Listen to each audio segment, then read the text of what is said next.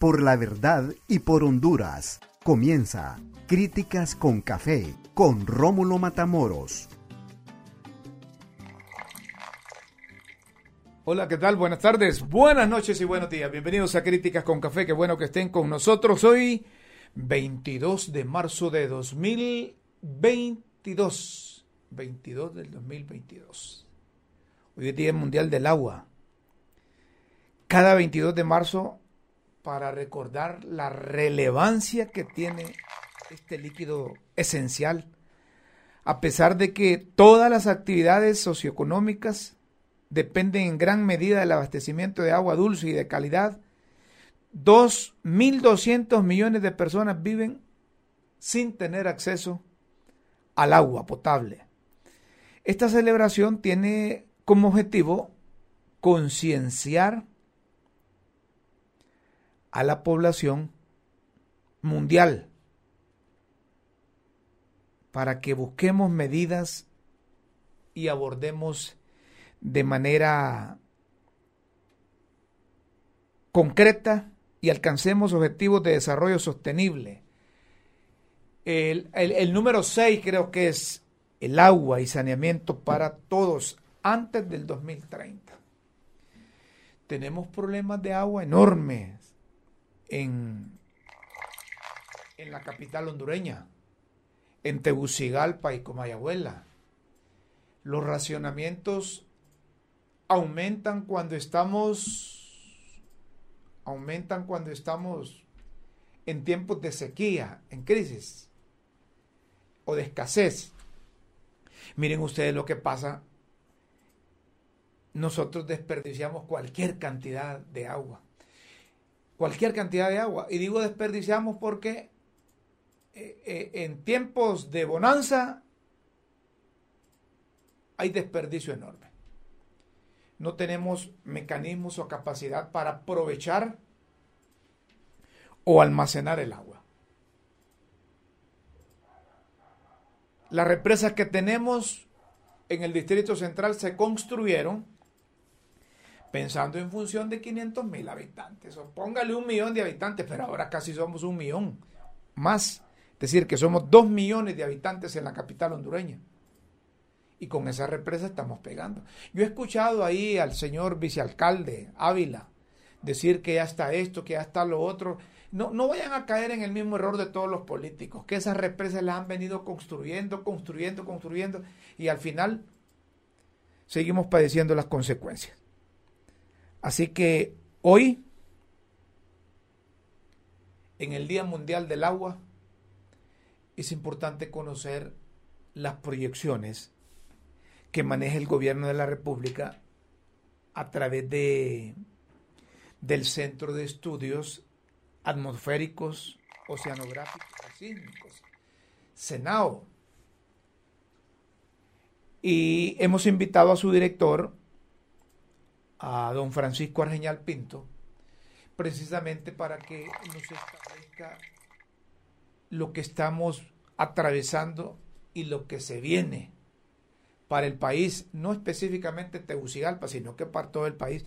Da pena, da lástima cuando vemos la destrucción del bosque, la destrucción de las fuentes de agua, cuando vemos que hay una tal inmisericordia del bosque, cuando vemos que hay intentos de los gobiernos, pero, pero no se logra, no se logra frenar. Mire, usted se va por esa carretera de Olancho se va por la carretera de Oriente, que son las últimas que he visitado ahí, usted va a ver camiones y tras camiones y camiones de madera. Yo no sé si es que las autoriza el Instituto de Conservación Forestal o algún padrino tienen en los diferentes gobiernos estos que están depredando el bosque, destruyendo las reservas que tenemos. Ya les digo, Olancho y la zona oriental, de ahí Danlí. Bueno, Lancho y Danlí y El Paraíso son parte de la zona oriental. Pero de esos dos departamentos, cualquier cantidad de camiones cargados de madera. Y ahí está con nosotros don Francisco Argeñal Pinto, vamos a establecer la comunicación, él es el director de Senado, porque hay unas proyecciones que hacen ahí las autoridades de Senado, específicamente don Francisco Arriñal Pinto, que nos gustaría que aquí a través de Críticas con Café nos, nos interpretara. Nos interpretara. Sí, estamos viendo, está listo don Francisco. Hola, don Francisco, ¿qué tal está? Buenas tardes. Buenas tardes, licenciado Rómulo Escaño, Matamoros Escaño. Un gusto saludarle en esta tarde. lo, he invitado precisamente porque estamos alarmados y, y lo hacemos con el objetivo de llamar la atención a las autoridades en tiempos de escasez, en tiempos de crisis de agua, porque los racionamientos en la capital de la República están aumentando. Las, las eh, fuentes de agua se están achicando, las represas se están reduciendo, pero queremos un análisis científico suyo de las proyecciones que tenemos en cuanto a lluvia se refiere. Sí, muy buena. El problema que hemos tenido, licenciado, es que durante el año pasado tuvimos una mala temporada lluviosa para Francisco Morazán, eh, el Paraíso, el norte de Choluteca, el norte de Valle, parte de Comayabo y el sur de Lloro. Tuvimos bastante déficit de lluvia el año pasado, llovió poco, principalmente durante el mes de septiembre. Eso no permitió que las represas de Concepción y Laureles se recuperaran al 100%. Laureles se llenó a, principio, a principios de septiembre y no volvió a llenar después, no volvió a rebosar el agua y Concepción pues quedó con un déficit de, de más de un 20%. Eso se nos está pasando la factura ahorita durante la temporada seca, que ha venido a agravarse más los problemas de evaporación del agua, principalmente en, eh, en la parte de, de, de, y en la parte de la represa. En los espejos de agua, la evaporación ha sido bastante alta. Estamos registrando temperaturas más altas que un año normal porque este año tuvimos pocos frentes fríos. Entonces estamos trabajando en eso, deseo Matamoros. Sí, por ejemplo, aquí tenemos unas, unas barras cuando hablan de pronóstico de precipitaciones. ¿Qué significa esa AMJJA para el 2022? Abril, ese es el pronóstico para los meses de abril, mayo, junio, julio y agosto. Abril, mayo, junio, julio y agosto. Sí. sí. La línea azul es lo que normalmente en promedio llueve cada cinco días, del 1 al 5 de abril, del, del, 11, del 6 al 10, del 11 al 15, y así sucesivamente hasta que llegamos al 26 al 31 de, de agosto. Eso aumenta, aumenta el pico, ahí vemos, del 26 al 31 en mayo. Sí, precisamente es justamente ahí, eh, bueno, la, la, barra que está, usted mira ahí en esos gráficos es el pronóstico que tenemos para este año, utilizando como años análogos 1996, 2012, 2018 y 2021. Si usted recuerda precisamente el año pasado, durante lo que le decía antes, este, en, el mes de junio llovió poco en Tegucigalpa, igual llovió poco durante el mes de julio, agosto llovió un poquito más, pero septiembre fue bastante seco. Eso repercutió en los niveles de las represas que estábamos hablando antes. Correcto. Y precisamente en la humedad del suelo, no solamente eso, Ahorita tenemos condiciones bastante secas en el suelo y hay que tener mucha vigilancia para que no se propaguen los incendios forestales. Y este problema tiende a agravarse a la medida que los campesinos empiezan a quemar sus pastos, su maleza para poder preparar los suelos para sembrar. Entonces tenemos que hacerlo con mucho cuidado este año y seguir las recomendaciones tanto de todas las instituciones que trabajan en la prevención de, de, de, incendios forestales, entre ellos el ICF, Mi Ambiente, este, Fuerzas Armadas, Bomberos, COPECO, y varias instituciones que trabajan también en el campo en la conservación de, cuencas. De acuerdo a, las proyecciones que tienen ustedes, ¿cuándo inicia la, temporada de lluvias en, nuestro país? Bueno, si miramos Toncontín, que es el gráfico que está a la izquierda, abajo a la izquierda. Correcto. Miramos que, eh, por ejemplo, en Tegucigalpa esperamos algunos chubascos tempranos en abril, pero luego tenemos una disminución muy importante en mayo y es hasta cerca del 16 de mayo que empieza a llover. En la zona sur tenemos otro escenario, licenciado Matamoros. De allá te esperamos que las lluvias se empiecen a presentar a partir del 10 de mayo. Del 10 al 15 de mayo esperamos que se empiecen a dar en Choluteca. Sí se esperan algunos chubascos en abril, especialmente a mediados de abril, que le llaman algunos la, la, la, la, la lluvia de los chiquirines, pero que luego tenemos una disminución a finales de abril y principios de mayo. Y es hasta después del 6 de mayo que empezaría a llover en varias localidades del sur del país. Y eso pues es, es lo que estamos marcando. Y algo más importante también que se puede apreciar en estos gráficos es que las lluvias tienden a ser parecidas al promedio durante el mayo y, y el mes de junio. Sin embargo, en julio sale una disminución muy importante. La podemos ver en el gráfico del Cedrito, la podemos ver en el gráfico este cedrito queda allá por San, Bernardo, por el desvío San Bernardo, sí. Eh, en Choluteca. Casi tirando a la eh, frontera con Nicaragua. Sí. sí. Y Choluteca, a la cabecera, eh, se mide una disminución muy importante a partir del, del, del, 10 de, julio. Más bien del 6 de julio en adelante empieza una, una, una disminución muy importante. Va a llover menos que lo que normalmente llueve en julio. Y julio es, recordemos que es el mes de la canícula, sí. un mes que llueve poco. Sin embargo, estamos viendo que esta canícula no va a ser tan larga, pero sí va a ser bastante fuerte. Y esa señal se mira no solamente aquí en la zona sur, sino que se mira en el centro y en la parte occidental del departamento de Olancho. Estamos hablando de una canícula, estamos hablando de una canícula de un mes exactamente. Sí, precisamente, y, vea ustedes el mapa que usted tiene ahí a la izquierda. Este, este mapa, el de la derecha, perdón, es el que corresponde al la precipitación de, junio. Y junio nos sale bastante seco en el departamento de Olancho. Sí. Nos sale un déficit de lluvia marcado ahí de más de un 30%, que eso puede marcar este, un, un mal inicio para el, cultivo de maíz, principalmente en esa zona del país. No, no se puede, esa señal no se mira en los departamentos fronterizos con eh, Guatemala y parte del Salvador, donde las lluvias tienden a ser muy parecidas al promedio. Pero lo que más nos preocupa a nosotros es el mes de julio, que decía la, que, la siguiente imagen, siguiente mapa. Sí. Julio sale bastante seco en todo el corredor, eh, eh, bueno, el sur de Olancho, el valle de, el valle de, Guayape, el valle de Jamastrán en el Paraíso, sale seco también el valle de Comayagua, parte del valle de Sula y también parte del valle de, de, de Quimistán. Entonces, justamente eh, eh, ese es el llamado de atención que tenemos y por eso que estamos esperando las recomendaciones que van a hacer los técnicos de la Secretaría de Agricultura y Ganadería para recomendarles a los productores que con esta distribución de lluvia que tenemos, aunque va a llover menos en algunos sectores de Olancho, esas lluvias son suficientes para sacar adelante un cultivo como maíz, principalmente si hablamos de los municipios de Patuca y parte de Catacama. Es decir, si hablamos de municipios como La Unión, este, Jano, este, San, San del Norte, todos esos municipios son más secos y entonces ahí sí tendríamos alguna repercusión negativa en cuanto a la producción de maíz, principalmente las variedades que utilizan ellos ahí, que son variedades comerciales, que duran más de 90 días en su ciclo de, crecimiento. Entonces, este tipo de recomendaciones son las que tenemos que esperar para este fin de semana o antes de fin de semana o posiblemente a principios de la otra, de parte de los, de los eh, expertos en el sector agropecuario. Es decir, que de acuerdo a estas proyecciones, eh, podemos tener repercusiones y problemas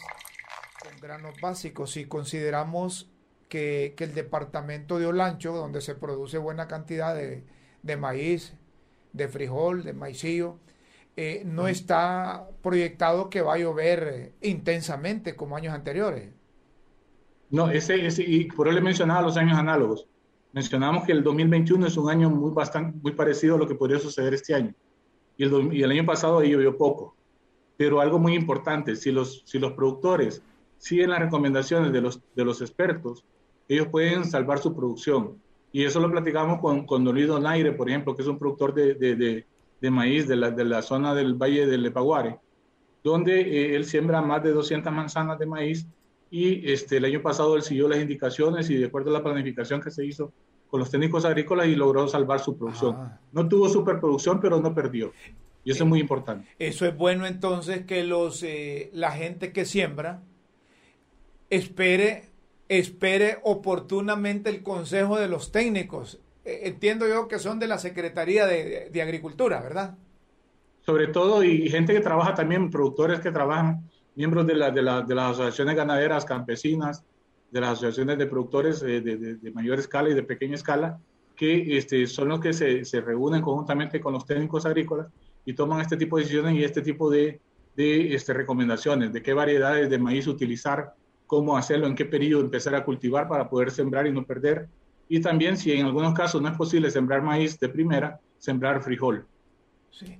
estamos viendo, de acuerdo a lo que usted nos dice, están, estamos esperando, como decíamos popularmente, estamos esperando el agua de mayo. O cayó como agua en mayo, pero que va a pasar a finales de este mes de, de, marzo y el mes de abril. Bueno, hay algunas situaciones que se deben de, de, revisar, ¿verdad? Este, tenemos varias ciudades, Choluteca, San Lorenzo, eh, La Paz, Uticalpa, La Ceiba, eh, Santa Bárbara en este momento, donde ya hay problemas con disponibilidad de agua potable.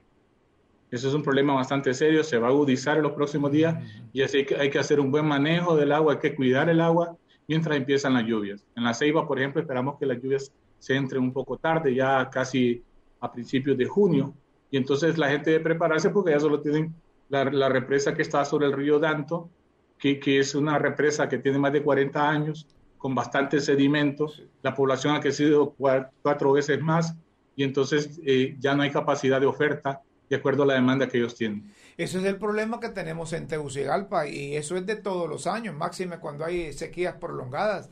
No hay suficiente agua, demasiada la demanda y poco la oferta. Ustedes que están metidos en esta cosa, ¿creen que realmente eh, van a entrarle a esas represas, aunque no son a corto plazo, pero por lo menos le transmiten esperanzas al usuario que, en su momento vamos a tener suficiente agua. Pues recientemente teníamos alguna comunicación con el señor alcalde, don Jorge Aldana, y él se mostraba bastante preocupado con estos proyectos y nos preguntaba sobre los pronósticos que teníamos por los próximos meses y en base a eso se tomó la decisión de, hacer un racionamiento cada siete días ahora en Tegucigalpa y que se podría extender de acuerdo a si se, dan o no se dan las lluvias de abril. Recuerde que estos son pronósticos, no es una verdad, son probabilidades y las probabilidades siempre tienen un margen de error que tiende a ser pequeño, pero que a veces caemos en, ese sesgo de la distribución y este, prácticamente pues no, no, se, no se da el pronóstico que se, que se anunció con antes, anticipación. Entonces, en base a eso, creemos que ya Tegucigalpa desde el 86 no se construye ninguna represa. Los pozos, eh, no se ha hecho un buen manejo de los pozos, tenemos terrenos bastante inestables en algunos de ellos, y es muy importante empezar a hacer un estudio eh, hidrogeológico para establecer eh, si hay más fuentes subterráneas o tenemos que aprovechar las fuentes superficiales, como la del río San José y la del río del Hombre. Don Francisco, finalmente, ¿por qué no aprovechamos el agua de las lluvias? ¿O por qué no aprovechamos el agua de invierno? bueno, la gente que, vive en las partes altas de Tegucigalpa la utiliza bien, algunos. Y hemos visto algunos proyectos en el sur también, en el corredor seco, donde se han eh, montado sistemas de captación mediante aguas de las aguas lluvias con, con canales en los techos que van a, a depósitos de, de, más de 50 barriles que han hecho algunas estaciones, pero no son suficientes para mantener más de media manzana de cultivo. Entonces, tenemos que empezar a trabajar más en esto, en cosechas de agua, manejo de cuencas, porque el cambio climático también nos dice, Rómulo, que en el futuro las sequías van a ser más recurrentes también. Vamos a tener más inundaciones más recurrentes, pero también vamos a tener sequías más recurrentes. Eso es lo que dice el escenario de cambio climático. Nosotros hemos visto, por ejemplo, eh, que hay cosechas de agua en el sur de en el sur del país que empresarios las eh, empresas productoras de caña las azucareras se han puesto de acuerdo cosechan agua, es decir, las almacenan para mantener los niveles de los pozos por donde se o por, por, por la vía que se abastece la población, específicamente en Choluteca. ¿Por qué no hacerlo esto en otros en otros departamentos? Bueno, es una inversión que ocupa, es bastante inversión inicial, se ocupa bastante capital y este creemos que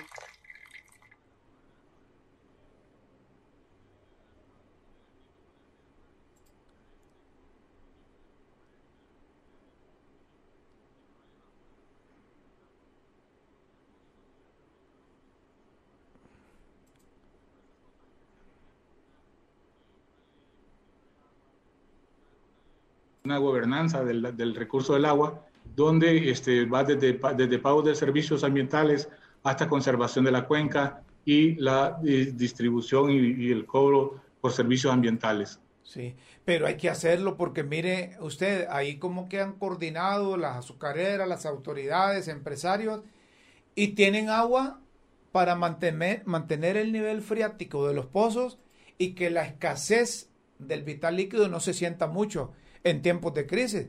No importa la inversión, al final la inversión lo vale. Y tenemos proyectos incluso también, este, licenciado Matamora, por ejemplo, la represa José Cecilio del Valle, o Nakaome, como le conocen varios. Esta represa todavía no, no cumple su función social desde el punto de vista... Pero bastante, de, 56 a 90. es, un porcentaje, estamos hablando eh, más de, a ver, de 70, eh, más de 70% el aumento. Esto es, esto es, grosero para nuestra, nuestro bosque. Y preocupante, y preocupante para todo el pueblo en general. Ahora, pero intervienen, frenan o, o se llevan todo lo que encuentran por delante las llamas. La verdad que esta temporada seca, le podemos llamar, eh, debido al cambio climático, las temperaturas han aumentado, son fuertes, eh, nuestros bosques han sido afectados, más que todo, nosotros como eh, institución que combatimos los incendios forestales le llamamos el combustible. Nos referimos a las zacateras secas, nos referimos a las hojas secas que existen en nuestros bosques, y esto es como quien dice, como la palabra lo dice, combustible, y cuando un incendio inicia, automáticamente se propaga de una manera increíble. Estamos, de, este estamos de acuerdo con eso, que, que, la gente no repara. Esa es una chispa, es una gasolina. Eso es, eh, eso es casi gasolina de, de, avión, digo yo, que solo le tiran una, un, cigarro, un fósforo o, o cualquier otra cosa y agarra llamas y, vuela rápido. ¿Por, ¿Por qué no se puede, no sé usted que tiene experiencia, sancionar o someter a juicio alguien que se compruebe que le mete fuego al, bosque? Sí, claro, claro. Eh, de hecho, eh, si nosotros encontramos una persona infraganti eh, poniéndole fuego al bosque, automáticamente se pone la orden de las autoridades competentes, en este caso la Fiscalía del Medio Ambiente, quien procede para judicializar a este tipo de personas que hacen estos hechos. Ustedes han, llevado, como decimos nosotros, al mamo algunos durante estos, estos, estos meses anteriores y el mes de marzo. Para serles sincero, en este año, eh, hasta el momento, no hemos podido encontrar eh, infraganti personas haciendo este tipo de, de ilícitos. Sí pero créame que si se llegan a encontrar, se van a capturar y se van a pasar a los, a los, eh, a los entes quienes se dedican a judicializar este tipo de hechos. Óigame, mayor, y, y cuando se incendia una zona y en esa zona hay gente que habita y que se expone también, no le deducen responsabilidad a eso porque es común ver en las zonas del campo del país que la gente le mete fuego porque, porque dice que va a obtener mejor producción. Ni rondan unos. Yo, yo he visto cómo le meten fuego al extremo que hasta los postes, la postería, se la llevan. Estamos de acuerdo.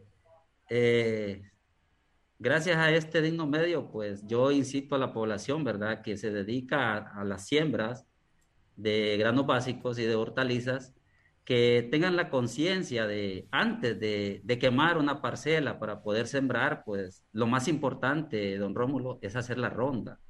La ronda, porque esto nos evitaría que el resto del bosque agarre fuego. A veces, eh, lastimosamente, hay campesinos que no tienen la conciencia y meten fuego a su parcela sin hacer ronda.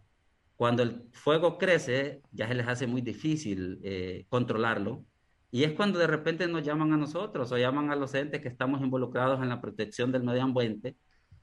Y ya cuando llegamos el fuego se ha propagado y nos, a veces nos, nos dificulta controlarlo. Eh, gracias a Dios tenemos una buena coordinación, déjeme decirle, don Rómulo, con las otras eh, instituciones que se dedican al cuidado del medio ambiente. Con el Instituto de Conservación Forestal, con bomberos, con alcaldías. bomberos, alcaldías, eh, mi ambiente, etcétera, eh, Copeco, que tenemos una buena coordinación para reaccionar en, en caso de un incendio. Ahora le quiero preguntar, ¿y ese comando de apoyo al manejo de ecosistema y ambiente, con cuántos integrantes lo conforman? La verdad que el comando de apoyo al manejo de ecosistemas y ambiente está integrado por todas las Fuerzas Armadas, don Rómulo. ¿Así? ¿Ah, Cuando sucede estas situaciones, nosotros hacemos las coordinaciones con las diferentes unidades militares aledañas a donde se está propagando el incendio y actuamos de inmediato. ¿Todos están preparados para combatir incendios? ¿Todos los de las Fuerzas Armadas? ¿O, o como dice doña Chila, a estos los agarran uniformados y que vayan? Allá suerte de ellos y no les ocurre nada. Déjeme decirle que cada año, antes de que inicie la temporada de verano o la temporada de incendios, nosotros capacitamos a nuestro personal, a nuestros soldados, en el combate de incendios forestales, para poder reaccionar cuando en verdad se necesite, sí. Sí, y coordinan con otros, bueno, han perdido vida, ¿verdad? Miembros de las Fuerzas Armadas. Eh, Lastimosamente hemos perdido, hemos perdido nuestros soldados combatiendo incendios forestales, pero ¿qué puedo decirle? Eh, estamos de lleno en eso y, son los riesgos que se deben, o, los riesgos que nosotros asumimos. Pero déjeme decirle que las medidas de seguridad siempre van de la mano. A veces eh, hay, hay momentos que, que, el incendio se propaga por lo mismo que hablamos, eh, el combustible que nosotros le llamamos y es bien difícil a veces controlar el incendio. Finalmente, Mayor Lemus, eh, la presidenta ha anunciado que va a intervenir la biosfera del río Plátano para controlar ahí la forma como están depredando, están terminando con ese pulmón eh, de oxígeno de los hondureños. Las Fuerzas Armadas de, lleno va a entrar y, le recuerdo que allá por el 2009, no, antes, 2006, el gobierno de don Manuel Celeda Rosales lo primero que hizo fue mandar a los uniformados, a las Fuerzas Armadas a, esa zona, pero eh, quedaron en lo mismo o hicieron algo. No, no, claro, estamos, estamos permanente vigilancia de la biosfera y déjeme decirle que hoy estamos más que todo de lleno y enfocados a la protección de la biosfera del río Plátano. Sí. Como Fuerzas Armadas, sí. Ah, muy bien. Gracias, Mayor. Seguiremos en comunicación con ustedes para ver cómo van los avances del trabajo que realizan al interior del de, el brazo armado hondureño. Mucho gusto, gracias por el espacio y estamos a la orden siempre para toda la población. Perfecto, el mayor de infantería, Erin Mauricio Lemes, Lemus, de operaciones del Comando de Apoyo al Manejo de Ecosistemas y Ambiente. Esto es responsabilidad de todos. Necesitamos que todos los hondureños tengamos conciencia para contrarrestar los incendios y evitar que sucedan los incendios. Miren, da pena, da lástima cuando vemos, dirigimos las miradas a las montañas cercanas de la capital hondureña. Cuando usted se va allá por la zona del este, allá por Suyapa, allá por esas colonias del este de la capital, y por las noches ve las luces de las llamas, ¿quién va a ir a pagar eso? ¿Quién va a ir a pagar eso? Ahí perdemos cada incendio se está llevando cualquier cantidad de agua de por medio. Cada incendio que se hace. Y miren este dato que nos proporcionó el mayor Lemos. De 56 incendios que se registraron oficialmente el año anterior, en este mes, hoy se han registrado 90. Y falta todavía el mes de marzo. Hoy tenemos 22. Faltan 8 días todavía. ¿Ah? Entonces, en ocho días, ¿cuántos incendios más? Quizás se va, a duplicar, más del 50, más del 100%. Porque si teníamos 56 y ahora tenemos 90, tenemos que irnos, señoras y señores. Qué rápido se fue la hora, ya son las 6. Nos vamos. Los invitamos para que mañana a las 5 de la tarde estén en Críticas con Café. De 5 a 6 de la tarde, les repito, de lunes a viernes. Desde la capital de la República de Honduras, Tegucigalpa y como ella abuela. Por hoy, buenas tardes, buenas noches, buenos días.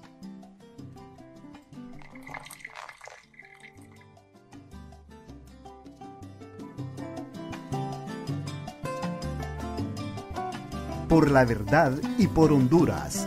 Finaliza Críticas con Café con Rómulo Matamoros.